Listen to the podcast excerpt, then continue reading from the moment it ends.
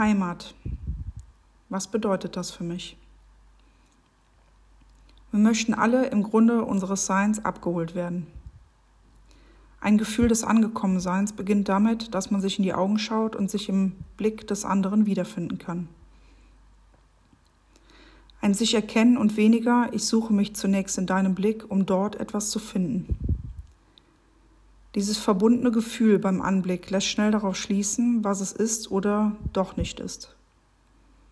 Geht es um ein Format, das man lebt, das sich nach außen gut erklären lässt und vom Verstand formatiert wird?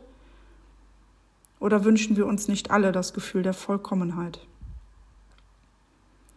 Eine innere Gewissheit, die man nicht erkämpfen muss, das so offensichtliche Bewusstsein, die wichtigste Frage beantwortet zu wissen und die Klarheit, die einem diese innere Ruhe und Heimat vermittelt, weil man einfach nichts mehr hinterfragen muss. Dieses sichere Gefühl für jemanden ist eine unbezweifelbare Tatsache, die nicht zu widerlegen ist. Liebe ist kein Kompromiss oder eine Option. Sie ist und bleibt die innigste Form.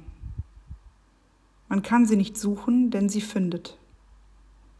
Manchmal lässt uns unser Gegenüber genau das spüren, was noch heranreifen darf. Was macht es mit dir, wenn du nicht die Antworten bekommst, die du dir von deiner Liebsten, deinem Liebsten gewünscht hast? Lässt du die Inhalte der Entfaltungsmöglichkeiten zu, die sich daraus ergeben? Oder verfallen wir in Anpassung, Abgrenzung oder Bewertung? Was geschieht, wenn wir in eine Überzeugungsfalle schlüpfen und die jeweiligen Reaktionen auf das mögliche Endergebnis anpassen? Ist das authentisch? Ist es ehrlich?